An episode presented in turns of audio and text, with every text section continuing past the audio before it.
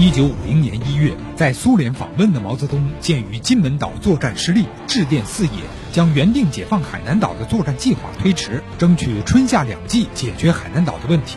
第四野战军和广东军区研究决定，将渡海作战的计划推迟到六月。而第十五兵团四十军的军长韩先楚却提出不同意见，他主张利用四月二十日前海上季风条件，提前渡海作战。为此，他还和兵团司令邓华发生争执。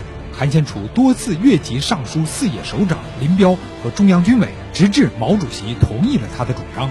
韩先楚带领四十军官兵亲自登岛作战。海南岛解放不久，六月二十五日，朝鲜战争爆发，美国第七舰队封锁台湾海峡。请听老林说旧闻：韩先楚与解放海南岛。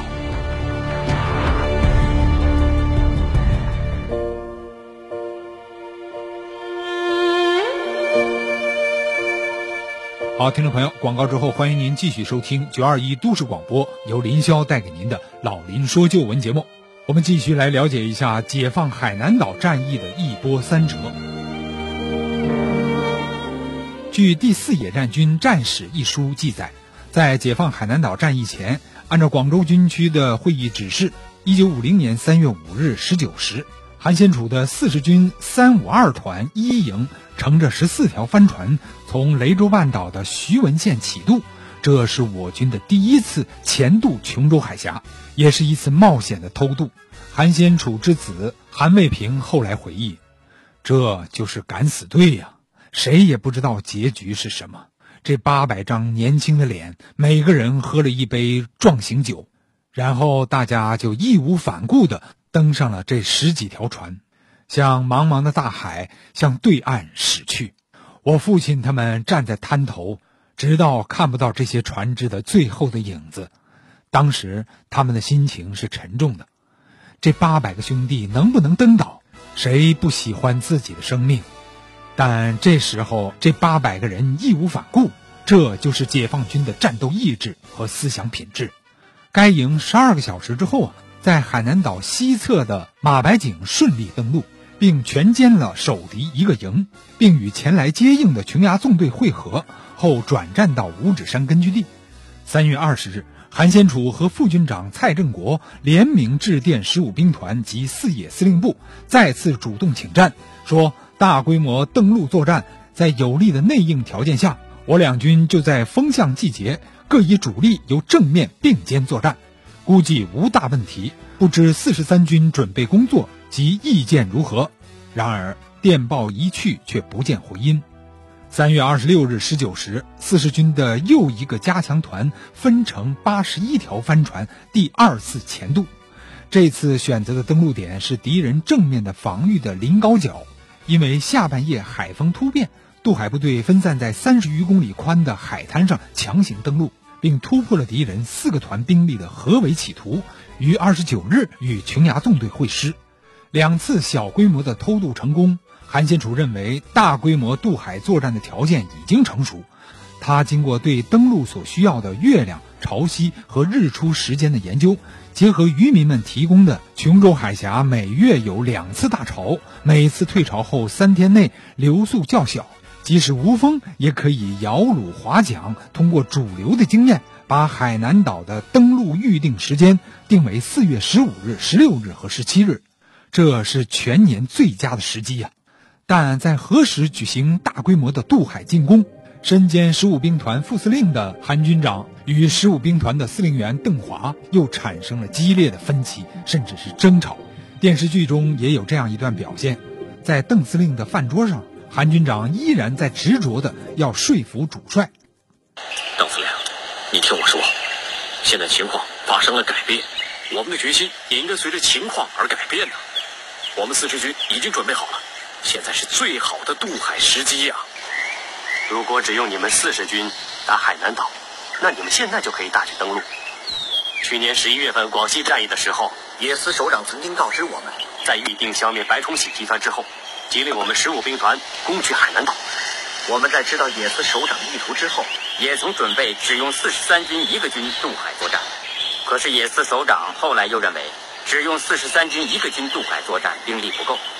所以才把你们四十军交给我们十五兵团统一指挥。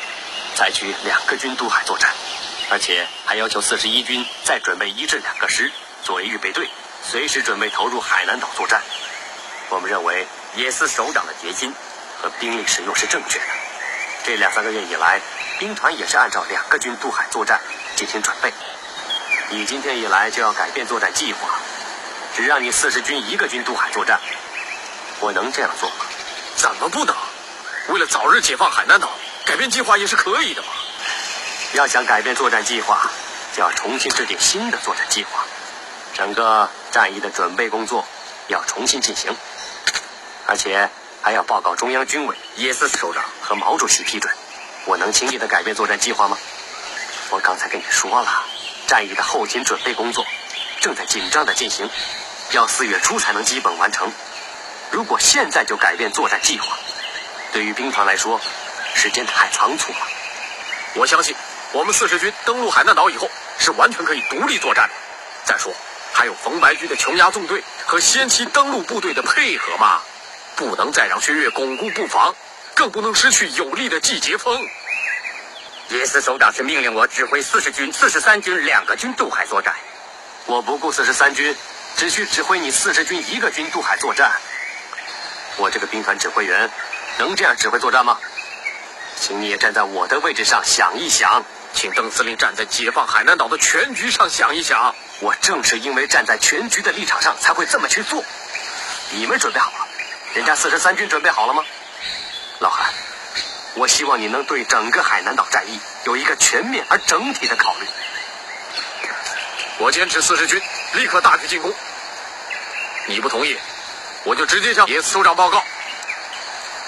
越级向野司首长报告，是四爷特有的作风。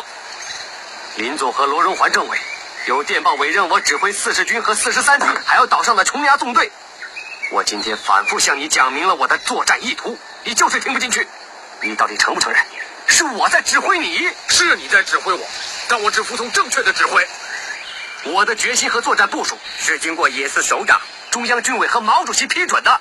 难道上级首长批准的也不正确吗？我要将你今天不服从指挥这个事情，向林彪、罗荣桓二位首长去报告。我也向两位首长报告我的方案。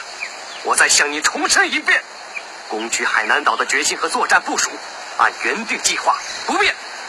你必须执行我的命令。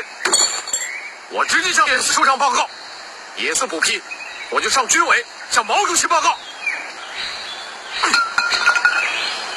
你太过火了！你什么过火不过火？我就是要进攻，这就是旋风将军的性格，也是他的胆识。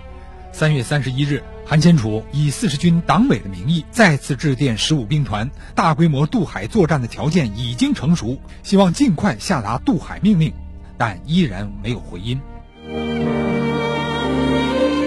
其实，韩先楚的这种做法和他的性格，在四十军内也受到了一些人的非议。这个时候啊，四十军很多官兵已经知道了韩军长违抗上级指示，执意要提前渡海作战。对此，许多人心中也有情绪。金一南将军介绍说：“韩主还要发报，军政委都不跟他联署电报了，说老韩呐，咱们提好几次意见了，上面都不回答，上面也知道了，别一而再再而三，你这么下去不与中央保持一致啊，政委都不敢跟他联署电报了。”当时四十军反战的人都很多，因为当时中央让推迟嘛，区别让推迟嘛，那四十三军推迟了，为什么我们不推迟呢？往后推点，把握大点嘛，少牺牲点人嘛，都这么想的。韩主积极主动要干，四十军很多干部战士都说牢骚话，说韩军长，你这积极主战，我们这块跟你革命到底了，革命到海底去了。